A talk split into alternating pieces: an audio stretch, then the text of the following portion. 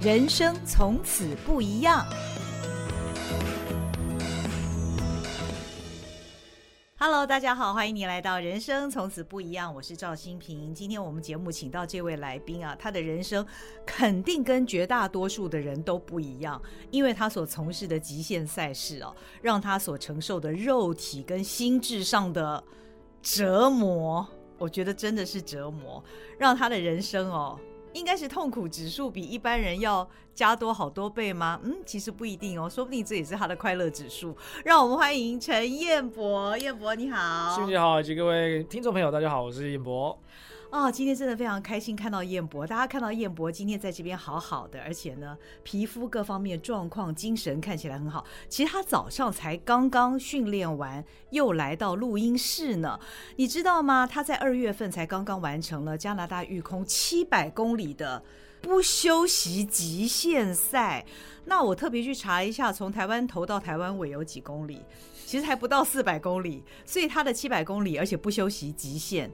来告诉大家，加拿大育空是个什么样的地方？哦，加拿大育空它其实基本上就是在加拿大的最北部，嗯、然后在它的啊、呃、左边终点就是靠近阿拉斯加。嗯哼，所以我们比赛纬度会一直不断的往北极圈那边去移动。嗯，那它的气温最冷呢是在零下的二十度到零下的四十多度，最冷有到多度，哦、最冷的话有到四十几、五十几以下都有可能。哦那它主要是七百公里，嗯，不休息的横越赛，也就是一起跑之后，你要自己睡在野外，嗯，然后你要决定什么时候要休息，嗯，都是自己决定，没有任何的啊、呃、hotel，任何的睡眠的地方都没有，就是你要自己睡在野外，那你必须要自己拉着一个雪橇，嗯，所以上面要放上所有的食物、装备，你的所有的用品都放在里面，所以我的雪橇。总共是三十四公斤，天哪！然后你还必须在七百公里最后面的阶段，还要爬上从海拔零到一千两百公尺的两座的这个这个小山。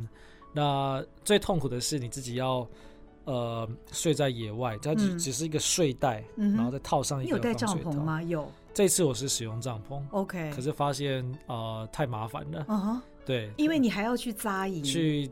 用支架跟去收它，嗯，对。那最痛苦的是，你每天早上睡在零下二十几度、三十度，你根本就睡在冰的上面。对对对，你醒来的时候，哇，那个真的是很痛苦的。那最痛苦跟最困难的部分是黑夜，嗯，因为从晚上的五点就天就开始黑，六点就全黑了，哦，一直到隔天早上的十一点，你才会看到日出。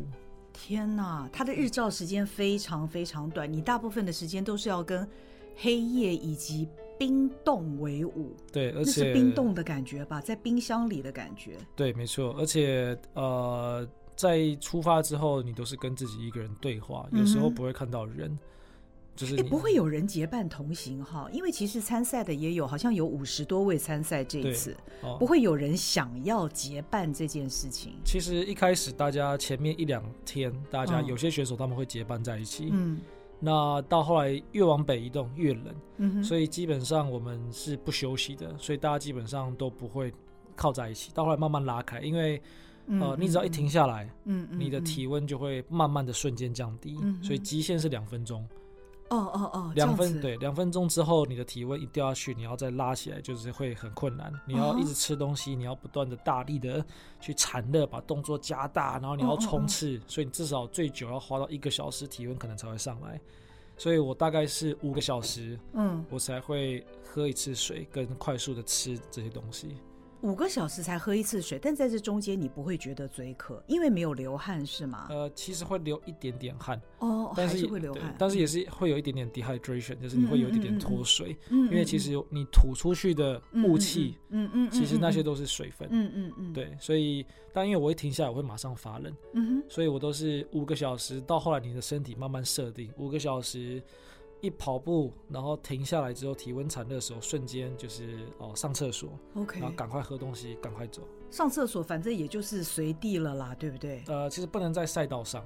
哦，不能在赛道上。对对对。啊，因为这个其实会会影响到其他的选手的，影响到其他选手跟大自然。嗯了解，了解，了解。所以还要得在赛道以外的地方。赛道上有标示吗？赛道上的话，其实它就是一个 trail。那我们都会在冰河上面，嗯、然后跟小径上面。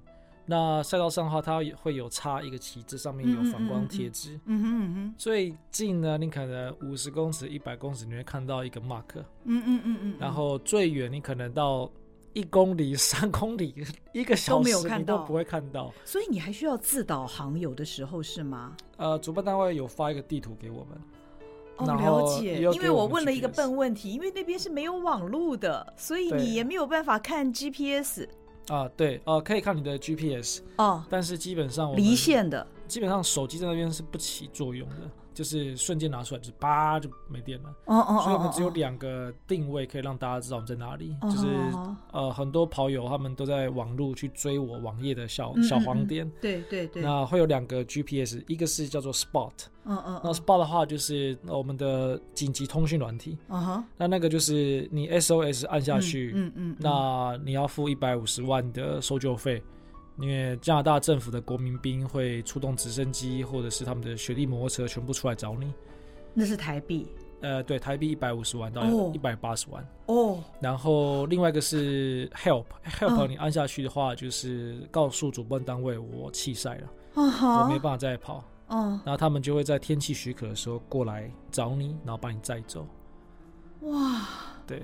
这这吃的是什么样的苦啊？而且。燕博他在十年前就已经参加过一次，这是他十年之后参加的第二次，而且是以非常优异的成绩完赛。其实刚刚燕博还没有讲完呢，就是说他七百公里他的呃限时是多久？十三十三天，短短的十三天之内要完赛。所以你在出赛之前，你是不是有计算过你大概每一天要走多少公里？你你没办法跑吧？其实是拖着三十四，还是？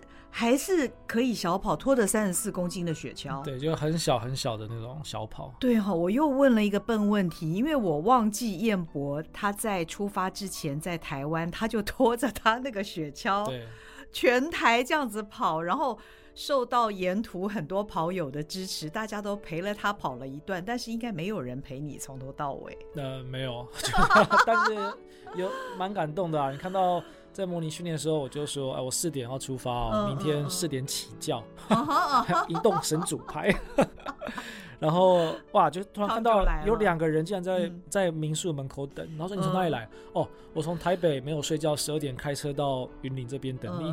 啊，你从哪里来？哦，我从屏东那边搭火车，然后之后再骑脚踏车过来到云林这边跟你一起出发。我听到我都吓到，我说：“哇！”对，其实那次训练对我来说，在育空的意义跟帮助上其实蛮大的。对，呃，我想这是跑友唯一能为燕博做的事情啦，因为大家的体能没有办法像他这样子负重三十四公斤，然后呢要跑个十三天或者是全台湾的全程啊。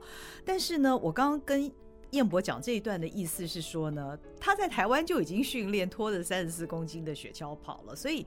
你在加拿大的那个极地里面，你当然在你能跑的时候，你还是要享受那种跑的感觉，对不对？嗯、对。那我觉得有一个很吊诡的是，我看到在你的 FB 上面有写，其实呃，虽然你会流汗，但是你也不能流汗，对，因为汗一流出来会结成冰，然后你就会脱皮，它是冻到这种程度的，对。其实我的脸其实基本上还有一些冻伤啦，因为我的那个 mask 就是我的那个有一个这个有一般是羊毛的那种面算是面罩，面罩或围巾，嗯嗯，啊，另外一种是我的呃呼吸面罩，嗯嗯嗯嗯，那结冰之后基本上你要把它拿下来，风又会灌到里面，嗯，所以你又会马上冻伤，那你又把它戴起来，可戴起来它已经全部都结冰了，嗯嗯嗯，所以在这些冰在可能十几个小时都压着你的皮肤，哦，那慢慢的你的皮肤呃就。可能会起水泡，那水泡之后里面就会组织液，那组织液结冰之后，你的肌肉就是坏死，它就慢慢开始冻伤。所以其实我比完赛的时候是比到一半的时候是这边都是水泡了，嗯嗯嗯，然后后来之后这边里面的皮就开始越来越痛，因为它就开始整个剥落，嗯，所以后来之后其实是这边是一圈冻伤的，不过现在回来还好。对对对对，一样帅脸一张，对对对，还是可以代言很多的这个脸部保养产品。但燕博，我想请教，因为从你刚刚简单的叙述里面，我们发现其实它不只是一个体能的训练，嗯，它包括温度要怎么控制，包括你在各方面，你在那样的一个极限的环境当中，你要怎么来管理你自己，你的体温你都得管理。所以，但是我们都知道，彦博在参加这场赛事之前呢，他没有办法像他以前会去一些。比较寒冷的国家做极地训练嘛，嗯、对不对？对。那你这一次你没有办法到那些极冻的地方做一地训练，怎么办呢？原本想说去黑龙江那边去训练，嗯、因为十年前是在黑龙江那边待了大概两周到三周，三周吧。嗯嗯嗯，那因为那边是靠近。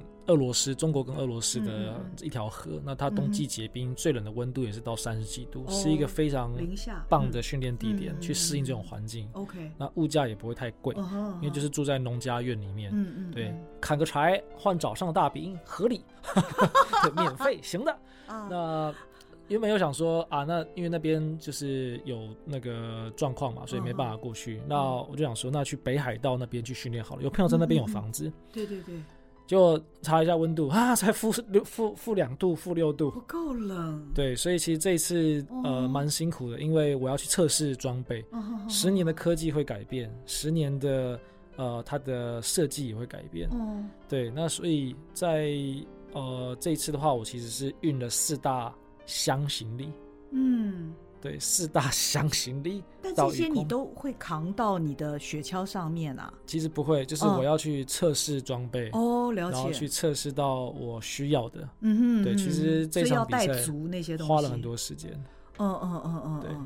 那你在那样的一个极冻的天气，绝大多数都是黑暗的，然后没有同伴，都是你一个人。我猜四周也没有什么声音，因为那个地方御空平常根本。正常人是不会去那个地方啦，对，对不对？你在那里的感觉到底是什么？其实之前有一个呃，世界有发起一个挑战，嗯、就是奖金很高，他就是让大家在录音室里面，然后看你可以撑多久。录音室？对，就是有一个我们这样的录音室吗？对对对，当然比较特殊。哦。哦然后大部分人撑不到几个小时或一天，他都受不了。录音室，嗯，那种感觉就是极尽，极尽到。很可怕，只有极静而已，大家就受不了了。对，那我一直在想说，这到底是什么感觉？嗯嗯、那我这次去御空的时候，呃，就感觉到，当你黑夜来临的时候是最可怕的。从你可以看得到，嗯、眼睛可以看得到四周，嗯嗯嗯嗯，到你的四周的视觉慢慢被关起来的时候，嗯嗯、你的感官才会被打开。可是当你的感官慢慢被受到局限的时候，你就会开始害怕。嗯因为黑夜会从你的后方不断的慢慢往前延伸，哦，然后慢慢的你就看不到任何阳光，尤其是树可能都是在三层楼、五层楼这么高的黑川林，哦哦，所以当黑夜来临的时候，如果你没有头灯，你是伸手不见五指的，嗯嗯嗯嗯，对，然后但是你有头灯，也是你方圆前面多少一公尺，对，所以你可能十七个小时都只有这样子的视线，嗯哼，所以。呃，你的心里会很痛苦，然后你会有幽闭恐惧症，当下就会有。呃，大概到第五天之后，就会开始发生这样的情况。嗯嗯嗯嗯，对。然后陪伴你的声音只有一个，这十十天里面，就是你防水跑鞋，咔咔咔咔咔咔咔，啊哈，你到后来之后，你会很恶心。那是非常单调的声音，对，嗯，然后呃，我唯一可以去变化它的节奏，就是透过雪杖，哦，可能是咔咔哒哒咔咔哒哒，或者是你自己再把它变是咔咔极地的打击乐，对对对对对，嗯，但有一次当我停下来的时候，我突然发现，就是连自己的呼吸都不见了，啊，为什么？那是一种你无法形容的。极静，而且那个极静会瞬间从外压迫到你自己的身体，你会感觉到自己的虚无。嗯，但是你会知道你有意识，可是你感觉不到你的形体。嗯，这是一个很、很、很无法去形容言语的感觉。可是也就是因为这个样子，嗯，会让我深深着迷。就跟呃 喇嘛所说的嗯很多的轮回一样，就是我们是借用肉体，但是意识到最终到后来会到哪里？那我其实很喜欢去呃了解藏传佛教，或者是一些呃去尼泊尔去看到很多不同的信仰，可是到后来之后，我都会去问自己说，这个意识到底是什么？为什么育空会让人这么着迷？有些选手参加四次，有些人去参加前几名的是三次、四次、两次都有。天哪！对，为什么一而再、再而三的大家都要再回来去挑战？我觉得这就是这场世界最难的挑战赛的魔力。原来不只有像燕博这样的疯子，对，燕博第二次还有人第三次、第四次啊！我在彦博的脸书上看到他写一段话，当时我觉得非常非常不可思议的是什么呢？他说：“享受我最爱的每一刻。”但大家还记得吗？他刚刚讲的前面是孤寂，是黑暗，是恐惧，是虚无，这些都不是太正面的名词。但是这是他最爱的每一刻。那你的那种最爱的感觉，是在你当下感觉到孤寂跟虚无的同时，你觉得你深深的爱着他。还是你后来回想，你觉得你深深的爱着他？其实，其实当下就是了，因为，嗯，嗯，我慢慢才知道，参加这个比赛是离开社会的束缚、社会的价值观、嗯、别人对你的期盼跟期待，嗯，然后或者是法律对我们的约束，嗯，当起跑之后那一刻，我可以做我自己，嗯，对，然后你所想的、你所做的、你所感受的，都是属于你自己的，嗯。对，那我觉得，因为我们都签了免责条款，嗯，就是放弃法律跟赔偿的这些决定嘛，嗯，所以当起跑的那一刻，你就是跟世界、跟社会去是脱节的，连续十三天。万一你发生任何事情，主办单位是没有任何责任的，对对，对，你自己负责，我们自己负责。嗯，所以当下你就是把自己交给自己，嗯，这是一种很全然的体验。嗯，那在过程中。半夜三点，嗯，因为我十年前的时候，我记得我睡在在 CP 四，嗯嗯嗯，是在一个冰河上，然后有一个小山丘，嗯，我那半夜两点多拼到那边的时候，我睡在野外，我已经张开看天空，是有极光在天空飘的，哦，那可是对我来说那场比赛只有痛苦，然后我就跟自己讲说，我想要再拼到那个检查站，所以我拼到半夜的三点多，嗯。然后我就发现说，哎，怎么地上还是亮的？然后我头灯把它关掉，我可以感受到整个雪地跟赛道在我脚下，我知道我走是正确的地方。哦、当你回头看的时候，半夜三点，只有你自己一个人在无边际广阔的冰河上拉着你的雪橇，嗯，然后背后的月光整个照耀在大地，嗯，那一刻你就会知道这是属于你自己的这一刻，嗯、那个感受是。无法用言语来形容的满足，嗯，对，这种感受是唯有你亲身在踏上在这条道路的时候，你就会知道，this is it，这就是我想要的，对。然后突然间气温慢慢降低，嗯嗯嗯，左边突然间就看到，我就看到天空好像有东西飘过，你抬头一看，说啪，哇，整个极光啪喷出来这样子。半夜三点多，而且同时是有在月亮的情况下，这是很困难的。就是一般来说是要没有任何光害，甚至是没有月亮情况下，极光它会很清楚。可是我是在有月亮、整个雪地看得一清二楚情况下，看到整个极光从我头上窜过去，一直在挥舞。那那个时候你就会感觉这种熟悉的陌生，好像我曾经来过这里，或又像是我没有来过一样，都像是新的一切。然后大自然仿佛在跟你说。哎，你好，孩子，你又回来了。我觉得这种感受就是为什么我会说，我喜爱在当下的这每一刻。我觉得我听了，眼泪都快流下来了。大自然在在你的眼前上演了一幅属于你的、只属于你的惊奇。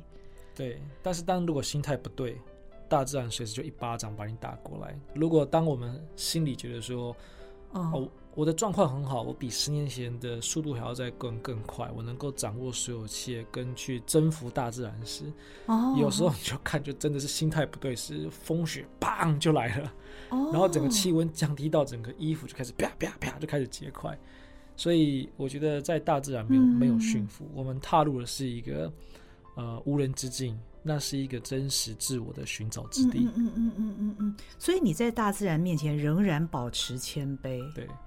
因为我接着正想问你的下一个问题是：我看你这么这么的享受，但是难道你不担心随时任何的一刻，因为毕竟你不是大自然的主宰，嗯、大自然的千变万化是我们没有办法预料到的，很可能下一秒它发生了一个极端的什么事件，从此以后你不见了。嗯，你你不担心会有这样的情况发生吗？还是你已经准备好接受随时有可能这样的情况发生？嗯，我觉得在我现在最重要的时刻。其实我是慢慢了解到是呃家人，就是我的爸妈，所以其实这几年我跟我爸妈相处的状况其实越来越好，嗯，然后越来越像朋友，然后我爸妈他们也像越来越像小孩，所以在家里其实打打闹闹，然后吃着妈妈煮的饭，我觉得这是我现在世界上最幸福的一件事，嗯、就是看着我爸妈他们现在健康，嗯，嗯。那我一直在练习这件事情，嗯哼，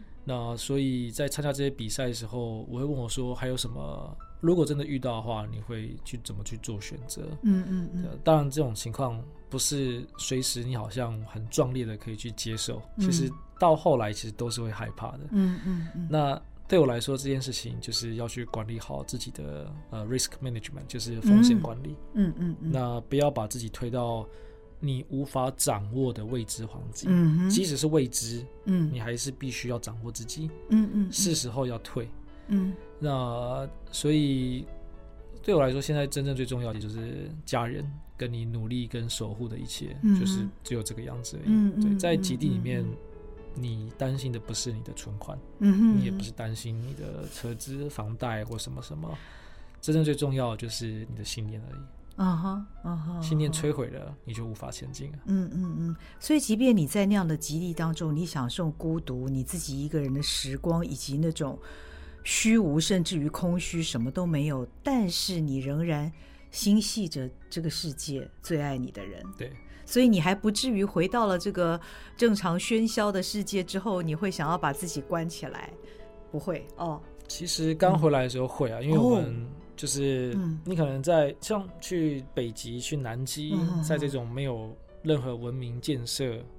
没有任何人类文化的地方，嗯哼，你回到城市时，你我一开始看到那种霓虹灯还有热水，我说哦，文明哎，这个是文明哇，好棒哦，天哪，有网络哎，好喜欢，对对对。可是到后来之后，你看到很多人的时候，你会开始退，你会害怕，你听到那种噪音啊那些，你真的会有点受不了。所以其实我回到市区的时候，都要一段时间再适应。嗯嗯嗯嗯，对，那嗯、呃，我觉得这就是。每一次去参加极地超级马拉松，你都会去提醒自己的初衷。嗯哼，对，嗯嗯嗯。你第一次去挑战极地是哪一次？是你去北极的那一次吗？零二零零八年。嗯，对，也也是那一次有拍下纪录片来的那一次，是不是？对，那次也是杨立洲导演去的，然后跟橘子集团的执行长刘伯元大哥，然后还有一杰前辈。哦，对，然后第二次，所以那次你应该算是小菜鸟喽。啊，对，非常菜。比照哦，比照二零零八年的那一次，因为同样极地嘛，嗯、北极，嗯，哦，那这一次其实是也是靠近北极圈喽，对，哦，育加拿大遇空，对，那个时候的你跟现在有有哪些不同？呃，我觉得是心境、嗯、技术还有知识，嗯嗯嗯嗯，那我能够去安排我所有的策略，嗯哼，我所有的装备，嗯。对，那我会知道说，在什么样的情况，我要换到如何去保护我的装备。嗯，oh. 那遇到任何问题时，我已经能够有 Plan A、Plan B、Plan C，能够去解决所有遇到的问题跟困难。我百分之百，我都可以在我自己的掌握中。嗯哼、uh，huh. 我觉得这点非常重要。嗯嗯嗯。然后在策略上，你会知道你每天要如何去安排，如何去前进。嗯哼。那有时候遇到冰河踩穿了，有时候气温更低了。嗯。有时候，当你一天睡眠只有两个小时、三个小时，出现幻觉跟幻听的时候，嗯嗯，我要怎么去处理？嗯，那我都能够去克服这每一个困难。嗯，但我觉得，嗯，真正最大的成长在于心境。哦，嗯，第一次的时候，你会觉得每一件事情都如此的惊艳，你的心里的撞击非常大。嗯，你看见了世界，嗯，你看到了你未来想要的样子。嗯嗯嗯。那坚持了十年，其实到现在，呃。我依然都还在这条路上，不曾离开过。你那个时候就已经知道你要在这条路上了。对，只是我不知道如何如何做，所以其实都不断的摸索。即便那是你的第一次，对，因为你发现那个太美好了吗？嗯，对，其实那一部分的美好其实是就是你看见的世界。嗯嗯嗯，对。但现在对我来说，这个心境的转变是在于，呃，我很沉稳的去面对自己的情绪，也很真实的去面对自己的情感。嗯，对，这就是我在这场比赛感受到最棒的一刻，就是我比以往十年前的自己还要更加的坚强。嗯，我没有崩溃过，呃，即使有恐惧，我也知道说只要处理好，它就会过去。但十年前的恐惧是失控的。啊，你会不知道它变成什么样子，嗯，因为没有经验。对，嗯，那这次是我知道有恐惧，我知道会孤寂，嗯，我知道它是刺骨惊心这种痛苦，嗯，可是你都知道如何去处理，嗯哼。当当你用很平静的心态去看待这一切时，你会知道、嗯、啊，十年前我在这里倒下来扎营，你甚至可以看到你十年前的样子，你穿的装备，然后一次一次跟自己交叠，所以这场比赛我是笑着。完成每一段路，嗯，只有最后两天失温的时候很痛苦。最后两天，我看那个公里数，我觉得非常不可思议。主办单位这样安排是没人性。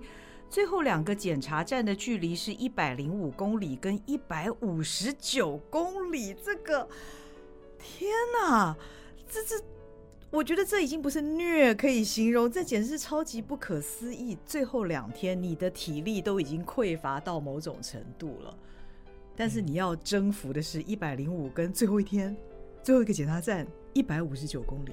对，这两个其实是最难的，也很多选手到这边之后就弃赛，因为每一年的完赛率大概是百分之三啊。对，然后要有三个百分点哦。对，有非常少选手能够到达终点。嗯，然后每一年的气温跟风雪跟雪结冰的情况，跟的那个叫做 overflow，、嗯、就是冰和融冰掉下去的这个阶段会多大，没有人知道。嗯嗯嗯。但呃，在二零一七年的时候，有一个意大利选手四肢截肢，在呃哦对，二零一六年，然后在二零一七年的时候，四肢都截肢，四肢截肢，嗯、在二零一七年的时候，只有一个选手到终点，因为连主办气温到低到连主办单位的雪上摩托车。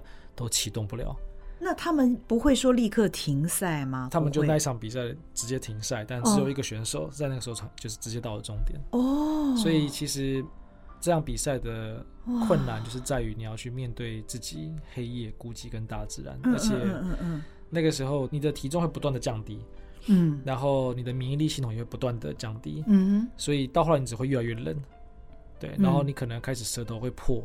你可能会出现各种身体的症状。嗯哼。那最后两个检查站其实非常痛苦，因为你看不到人，你希望看到人，你希望跟人讲话。对。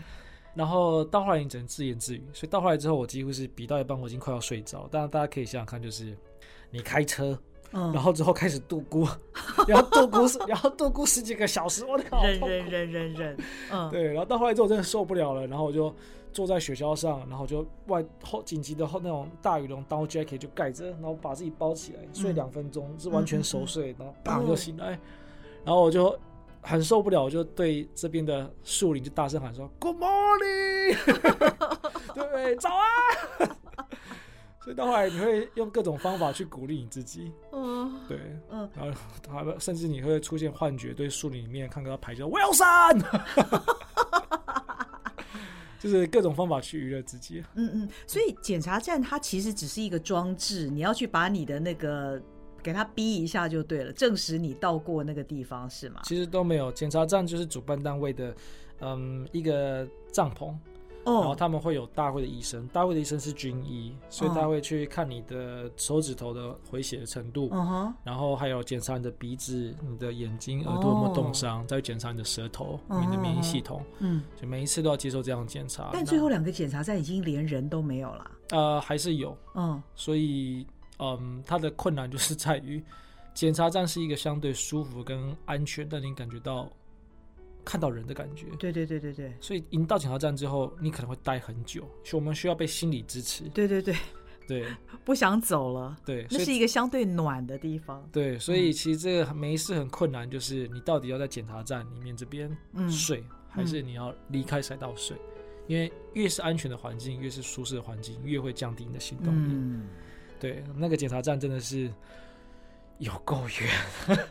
有够远。对，哇，真的是。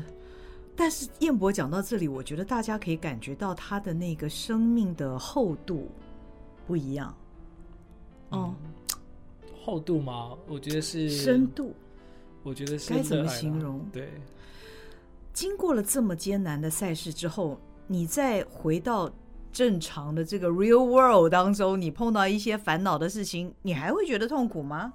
嗯，我觉得对于各种要去克服的事情，其实都没有问题。但是要人还是是最难的。嗯，对，要面对人群，要认，要面对情绪，嗯，要面对各种的嗯期盼，嗯，对。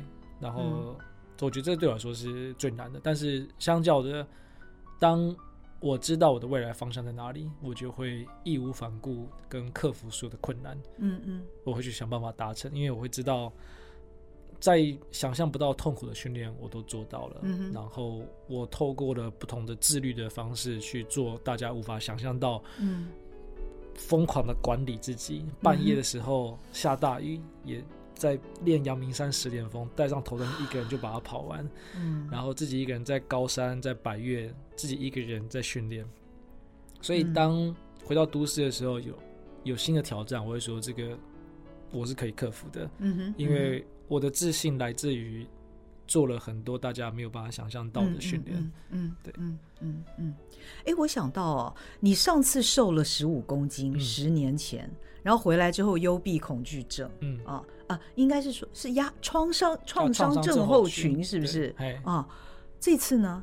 创伤症候群也是有，嗯，体重大概瘦了差不多快要十公斤，九公斤到十公斤，吓人啊！皮包骨了那个时候，对，身上的还有脂肪吗？那个时候几乎是没有了啊。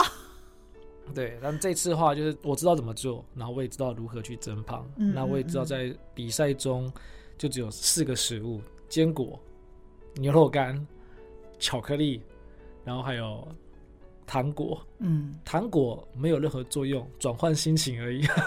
好吃，然后热量嘛，它是糖果没有什么热量，就糖让你血糖上来。哦，OK OK。但是我在这次也发生一个很有趣的事情，就是那一天气温一出去之后就暴低。嗯，对，零下三十几度。嗯，然后我就。因为很冷，我就想办法一直在补充热量，所以我就只能吃。但你所有东西在在在那个环境都变跟石头一样。嗯嗯。那我就吃那个巧克力，里面有坚果，咔咔咔关掉，啪一声，然后就说嗯嗯嗯啊，然后就有一个东西一直融化不了，也咬不碎。我想说靠，牙齿。对，我想说靠，牙齿断了。对，我牙齿断了。然后我还不知道是牙齿断了，我还想说奇怪，我还在玩那个那个花生，他想说奇怪，他怎么咬不断？后来之后到检查站拉开之后，我整个牙齿断掉。哦，对，最近才补好了。这是回台湾才补的吧？对，回台湾才补。但是其实，在很恐怖的时候，嗯、比如说创伤压力症候群，我到检查站第六站的时候，开始越来越严重，而且频繁发生。嗯，就是当我晚上要睡觉的时候，我是直接在睡袋里面直接扎营睡在野外。嗯哼嗯哼。然后我突然间就是睡到一半，你。意识突然间醒来，当你身体其实还在睡觉，嗯嗯，然后就听到你的脚开始在一直在一直在踢血，一直在踢血，嗯嗯嗯，然后你就发现，你就以为自己滚出去睡在外面了，然后你没有装备，然后开始很紧张，要爬回到睡袋里面，嗯嗯嗯，然后你就开始挣扎，你不知道是梦境还是真的是现实，就好几个晚上一直不断发生这样的情况，因为你不知道做什么了，你还大叫说有没有人，有没有人，还有救命。后来问主办单位的医生才知道，长期在这种极端环境的大自然下，如果你的生命有感受到威胁，嗯嗯嗯，然后机械性的在重复一件事情，嗯，那它就会产生这样的症状。嗯嗯对嗯。可是其实你是有摄影团队跟你随行的，不是吗？呃，他们其实只能用这个 GPS 的小点，每十分钟会更新一次。他们只能推判我的距离，哦，然后来追我。那这次他，他们有什么交通工具吗？Ski-Doo 就是雪上摩托车哦，oh. 所以这次也出动蛮多人的，就是一个制片，两个摄影师、嗯、啊，一个导演，嗯，然后还有另外一个、嗯、呃协助的大哥，所以这个总共是五个人过去。哦哦哦对，然后他们需要租露营车，要因为没有没有旅馆嘛，所以你都要睡，他们都要睡在野外。嗯哼，但至少是在一个坚固的一个露营车的里面。对对对，哦、然后出动三台雪上摩托车跟三个向导，要载骑雪山摩托车载他们进来找我，所以他们有时候要坐四个小时，坐、哦、五个小时，然后来拍我一下，大概拍个大概啊十分钟，哦、然后啪，他们就要赶快走了。OK OK，对，因为他们停下来的话，雪上摩托车油管结冰，嗯，那就没办法发动。嗯嗯那他们走不了，那就危险了，因为他们没有受过像陈彦博这样的训练。哇，所以有这么大的一个团队的人在为你后续整个的完成这部影片来做准备。对嗯，这样的花费不少吧，彦博？嗯，我回来之后再算账，啊，整个突然间 脸垮下。赞助吗？呃，其实是赞助是我个人的，但是因为、哦。这对我来说，十年的意义在于，我这个影像或是这个记录，希望可以把十年的自己去把它记录下来。嗯哼，十年前你有记录吗？十年前只有一位，但是那个那是拍照而已。对对对对对，但就是对我来说，呃，嗯，不顾任何的一切代价，我想要把这件事情留下来。嗯，然后我也希望用这样的故事，不是我，而是是这个故事去鼓励到。更多人，嗯嗯嗯，啊，当然费用的话，其实到出发前其实都还在找，到现在也还在找。所以啊，听到我们这个节目的善心人士，如果你心里有感动的话，你可以联络燕博，到他的脸书联络他。虽然这不是我原先做这一集的目的啦，帮他找赞助，但是听到这里，我觉得。彦博需要支持，那你未来这个影片打算是以什么样的方式来呈现呢？其实都还没有任何想法，但是就是把这个记录档案就先留下来，哦、因为这次花费的话是两百七十多万哦，对，然后还没有包括后置呢，对不对？都还没有 你还要剪辑，还要后置，天哪！那个一碟一颗也好贵啊，嗯、要二十二 T。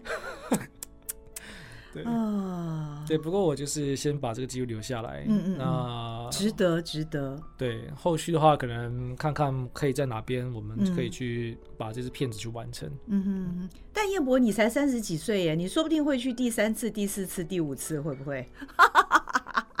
我是不是太狠了？不会。对啊，糟糕，我的眼神被你看出来了。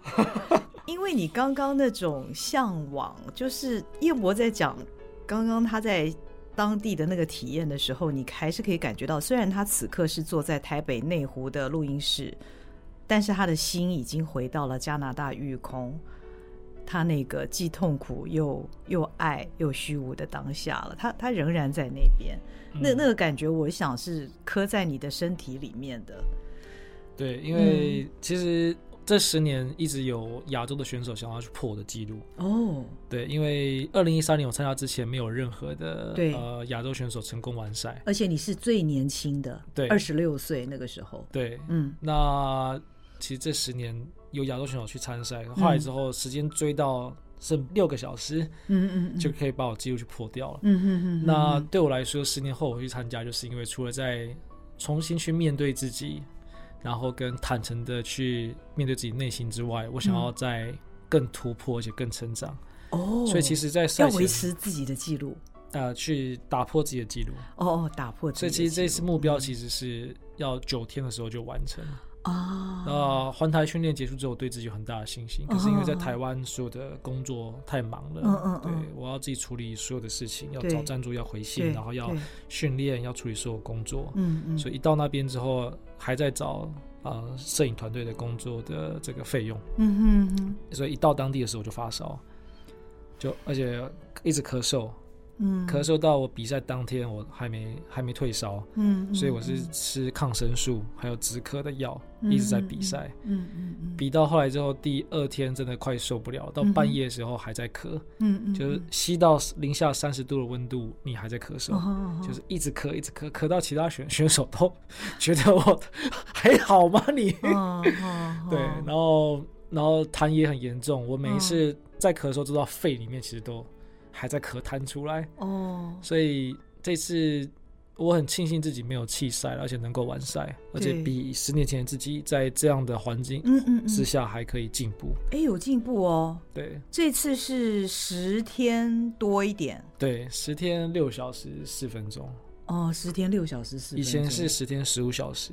嗯嗯，但也就是说，一天至少是七十公里到八十公里。嗯，对，所以我可能还在酝酿，说我是不是要把这件事情去做好。啊，不可思议，不可思议，彦博，所以你的生活被这些极限赛事所充满，它是你的全部，哎，嗯，你没有其他的了。对，你会不会担心？其实、啊、只有这样东西。其实，嗯，会有时候会，有时候不会。嗯嗯嗯对，人就是在矛盾中做做选择，对，在困难中成长。嗯嗯嗯。因为我回台湾之后，其实其实这十年其实都一样啦。你回台湾之后，可能会听到很多人讲，就是说，哎，你那个彦博，你要为自己人生规划去做着想 啊。你接下来如果不能跑的话，你要干嘛？你要做自己的 IP，你要品牌。哇，我这十年听了好多。嗯。但我会觉得说，为什么？我这么努力的所有享受这一刻，嗯。嗯，跟我在国外跟很多人在聊天的时候的观念这么的不同，嗯，对，就是我在国外可能跟呃法国的朋友聊天，嗯、或者跟其他美国朋友聊天，嗯，嗯。他们就说 Enjoy your moment，嗯，You do it great。嗯，对，然后他就说，something happens, something you do, don't worry about the future。嗯，甚至讲说，I proud with you，然后 I follow your track, I follow your race。嗯嗯，对，然后讲说，you inspire any people, even their parents。嗯，在那一刻，我们谈的是共同的话题。对，回到台湾之后，我发现每个人都在叫我要担心未来，但是为什么我们不能享受当下？嗯，我们大家都在被未来追着跑，我们大家都被未来。的钱追着跑，嗯，我们都在为了生活，我们都在为了所有社会的制度，嗯嗯。但是为什么我不能享受在当下的每一刻？嗯，就跟我在比赛的时候会说，我享受当下的每一刻。even 这个是没有奖金的比赛，对，对，他没有奖金，但那一刻我活得比任何人都感受到骄傲。嗯，我做的努力不是为了 bonus，我做的努力不是为了头衔。我做的努力是证明我自己的存在，我所做的努力的一切。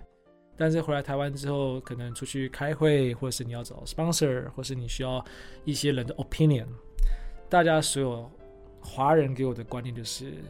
啊！你要做自己的 IP，你要想想看未来你可以干嘛？但他们是给我很好的 想法，嗯，嗯，但是我会去问自己或者问社会说：Why？为什么人不能享受在当下的每一刻？嗯、总是在今天担心的明天，嗯、在明天担心的未来。嗯嗯嗯。其实这两种完全不同的价值观都没有不对了，都没有不对。但是其实这是燕博的选择。那。让我们都尊重而且祝福他的选择，因为那是燕博的人生哦。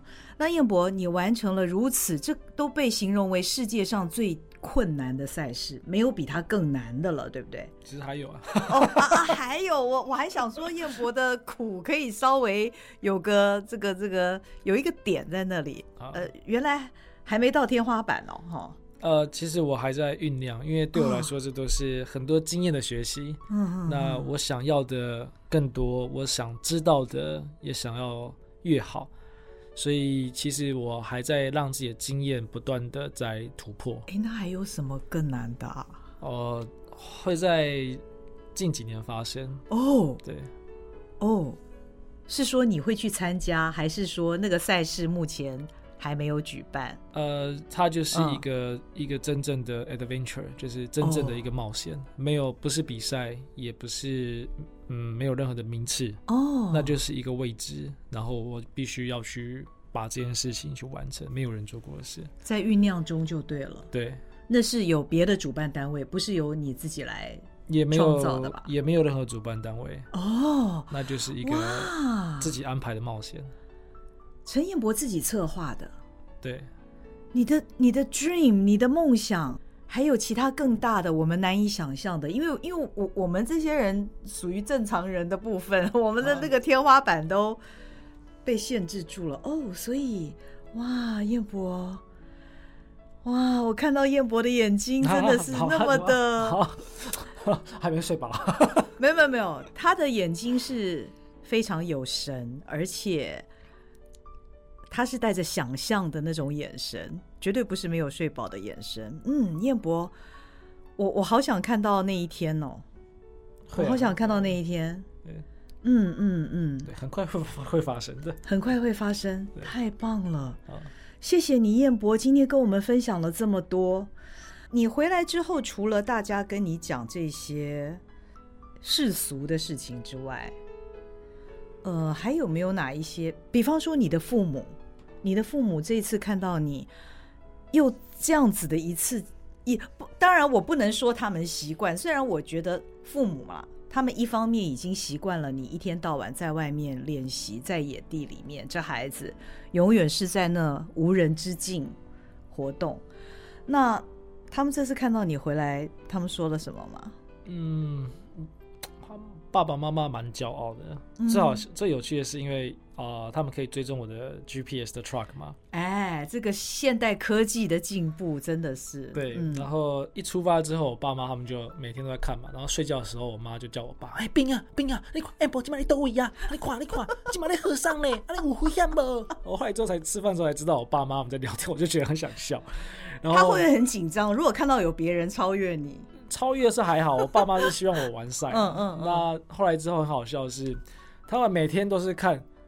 啊，我妈是十一点、十二点就会睡觉的人，哦，很早很早，对，十一点左右就睡。然后啊，十一点、十二点觉得很早哈。啊啊，不好意思，不好意思，我妈妈差不多十一点左右就睡了。哎，然后那个他们就是会看到，他们真的是受不了之后才去睡觉。就到最后一天，到最后一天的时候，然后那一次是我失温，在睡袋里面一直不断发抖三个多小时，因为我一离开检查站没多久，我就。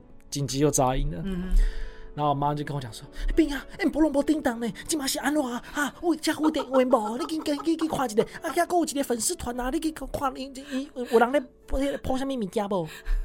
我妈情绪比较多，然后我爸也会，嗯、我爸很又很稳定，两个真是 搭配真好。我爸也突然间就是会抽烟，然后很紧张，哦，你那给懂啊，可以懵懵起来。啊，后来之后最好笑的是最后一天，因为。我的我们的终点是要直线前进，然后回到市区的柏油路上面到终点。因为我们的比赛跟世界上最大的雪橇拳赛 Yukon Quest 是合在一起的。嗯嗯嗯。那这一次是人先出发，三呃大概六天之后，雪橇犬会开始出发去追我们。哦。那他们速度很快，雪橇犬一天可以拉呃两百公里到三百公里。哦。对，他们一队是十二只狗。哇。对。这世界上最大的比赛，好羡慕哦！有这样狗拖着好快，对对对。然后那个时候他们为了要让狗狗就是跑的路线比较安全一点，嗯、比较不伤脚，跟路上的位置，所以他们把赛道的 mark，嗯嗯嗯，从那个柏油路上，城市的柏油路上移动到冰河。嗯哼。最后面我是从山冲切出来之后，离开柏油路的终点，直接往很大的冰河，那个冰河会到阿拉斯加。哦，我就。切下去，下面，然后又离很远的，然后跟赛道的会有一条轨迹拉出来，往是往终点。我妈就看我的那个 GPS 黄点，直接脱离轨道，往冰河上面走，然后停住不动。半夜大概两点多，我爸就说：“哦，我先捆哦。”然后我爸就已经睡了。然后我妈睡前还在看，看到一半，突然间就看到我的轨迹跑到冰河上，就开始是我爸，我爸摇醒阿飞，阿飞。哎，保安 GPS 为什么在冰河上面啊？罗摩叮当啊啊！这上面搁写什么？No data，No data 是安怎？是是不是从被冰河冲走了？啊，是被安怎啊？那那那安怎啊？啊，开始很紧张，很紧张，起不不，起步步，没没安怎，没安怎，没安怎了。对，后来之后他们才看看我，又慢慢移动到终点。然后我爸跟我妈就说：“哦，你怎样啊？我鬼刚刚没困呢，哦，我现在都是我都担心你耶。”其实蛮好笑的，我那时候笑到肚子痛。大家有没有发现燕博是个综艺咖？所以综艺节目其实也可以多发通告给他。但是我觉得呢，陈妈妈有一个潜力。陈妈妈其实她现在非常专业，其实一般人没有看过那 GPS 是看不懂。陈妈以后可以转播，你知道吗？她可以成为你粉丝团小编的一员，你知道？对，半夜直播，我跟你讲，我敢保证人数破万。今日第一天，温囝搁继续的叮当，今嘛温度是零下的二十三度，囝儿你想食饱不？变这样吗？太有趣了。嗯，燕博现在还是维持着练习啊，他没有停止，这是他的日常。燕博的下一站要去哪里？呃，我四月十五号要前往摩洛哥撒哈拉沙漠 MDS Marathon des Sables 两七天六月两百五十公里的比赛。这听起来小 case 喽？哦，没有啊，这是一个速度赛。哦，对，就是我要从嗯，我要从超耐力转成是竞速的比赛，选手有一千五百多个人啊，然后它是世界上。极地超级马拉松最历史最悠久，也是最盛大的比赛。嗯、然后有 Europe Sport，欧洲体育台都会转播。嗯嗯嗯，对，有奖金吗？这样比赛有哦。对，燕博虽然奖金我觉得对燕博也很重要，但是我更希望看到燕博的那个名次能够为我们台湾争光。但是你，啊、我我相信你一定可以，可是也不要有太大压力。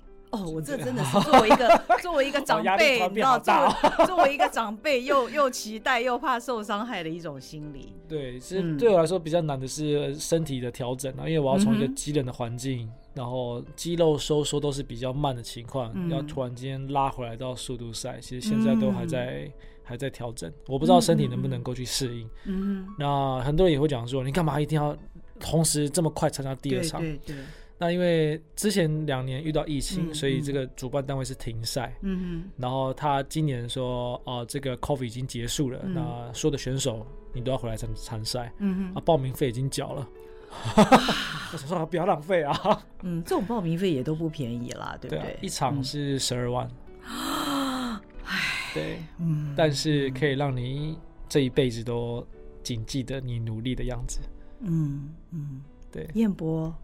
祝福你，你的每一趟都顺利成功，都顺利成功。最重要的是让你觉得非常的满足，能够达到你对你自己的要求。